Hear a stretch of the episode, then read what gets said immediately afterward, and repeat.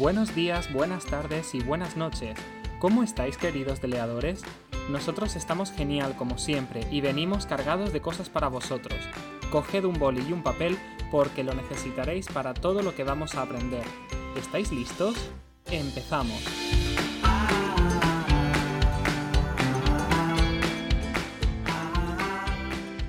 En el episodio de hoy vamos a centrarnos en los tipos de textos que encontrarás en el examen DLB 1. En la prueba de interacción y expresión escrita de este examen tendrás que redactar dos tipos de textos diferentes en 60 minutos. Antes de entrar en materia, te recordamos que esta prueba tiene dos tareas. En la tarea 1, después de leer una carta y las instrucciones, deberás escribir una respuesta. Puede ser una carta, un mensaje en un foro o blog. Deberás prestar atención al formato que se te pide. La extensión de la misma será entre 100 y 120 palabras. En la tarea 2 podrás elegir entre dos opciones. Tendrás que escribir un texto después de leer una noticia breve de una revista, blog o red social que será de entre 130 y 150 palabras. El texto es descriptivo o narrativo y deberás aportar información relacionada con tu experiencia, sentimientos y también tendrás que dar tu opinión.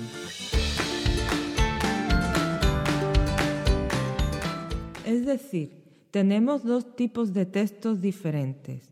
Una carta, correo o mensaje en un foro y por otra parte un texto narrativo con experiencias y opinión. Estos textos tienen una estructura diferente.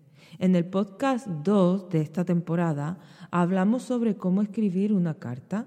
La estructura de la carta del examen B1 es igual a la del examen A2.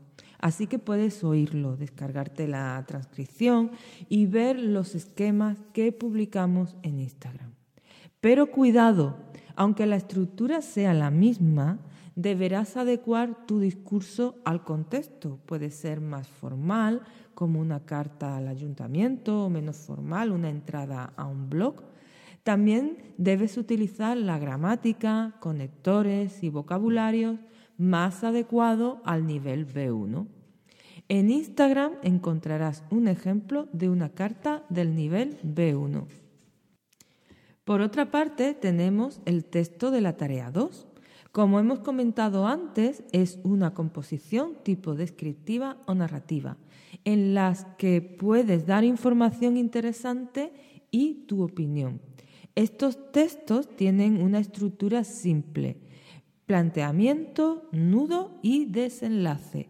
Para que sea más fácil diferenciar estas partes y ajustarlas al, examen, vamos a analizar una de las tareas del examen DELE.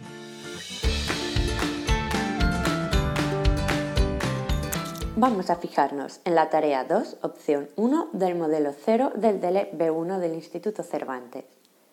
En ella nos piden que escribamos una entrada a un blog y hablemos sobre un momento especial relacionado con la comida.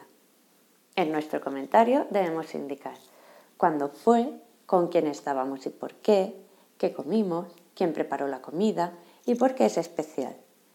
Ahora solo tenemos que identificar cada parte del texto con lo que nos piden.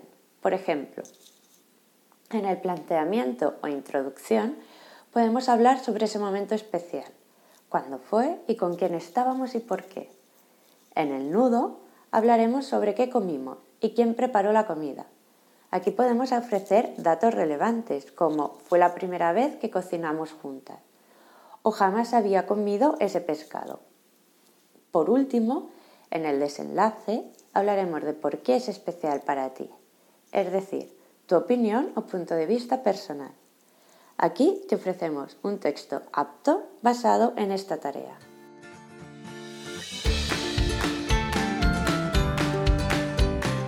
Comentario quería escoger como tema un tiempo que todos nosotros conocemos muy bien, Navidad. Cada vez que se acerque el fin de año nos preparamos a comer bien y por supuesto comer mucho. Recuerdo especialmente la cena del 25 de diciembre, en el año en que cumplí los 16 años. Como cada año, toda la familia se reunía para celebrar la cena tradicional. Lo especial era que pude por primera vez sentarme a la mesa con los adultos. Recuerdo bien que empecé con el primer plato que era salmón. Por la primera vez en mi vida venía acompañado de una copa de champán servido por mi abuelo en persona. Me sentí muy grande y por esto lo recuerdo también. Después seguí con fruta rellenada de castañas preparado con mucho talento por mi abuela. Y por supuesto terminé con helado como postre. ¡Qué rico!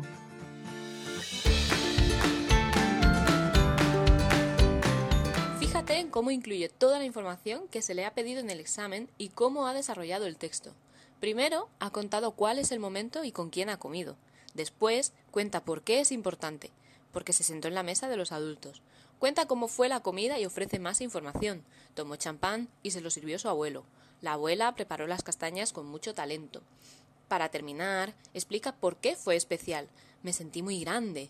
Y termina por contar su comida familiar. También es importante la adecuación del texto al contexto que se pide. Aquí es un estilo informal porque es una entrada a un blog, pero sería diferente si fuera un comentario a una entidad pública, como una queja.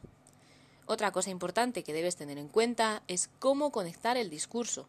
Puedes escuchar de nuevo y bajarte la transcripción para analizar tranquilamente cómo ha resuelto esta candidata la tarea.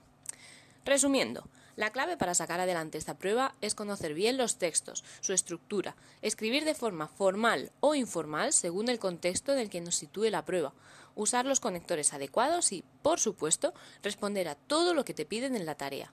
Si te preparas bien esta prueba, tendrás suficiente tiempo con 60 minutos.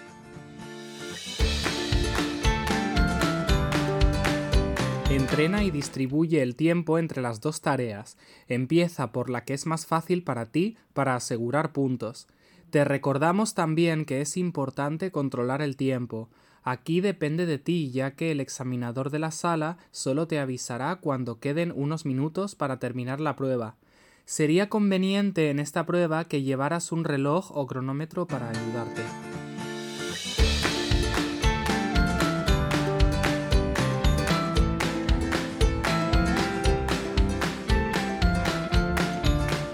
Bueno, eso ha sido todo por hoy.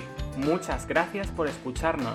Esperamos que haya sido muy útil para vosotros y que hayáis aprendido algo, aunque sea un poquito. Si tenéis alguna pregunta, ya sabéis dónde encontrarnos. Un abrazo muy fuerte de Carmen, Manuela, Michelle y Patrick. Y nos oímos en el próximo podcast. Hasta pronto.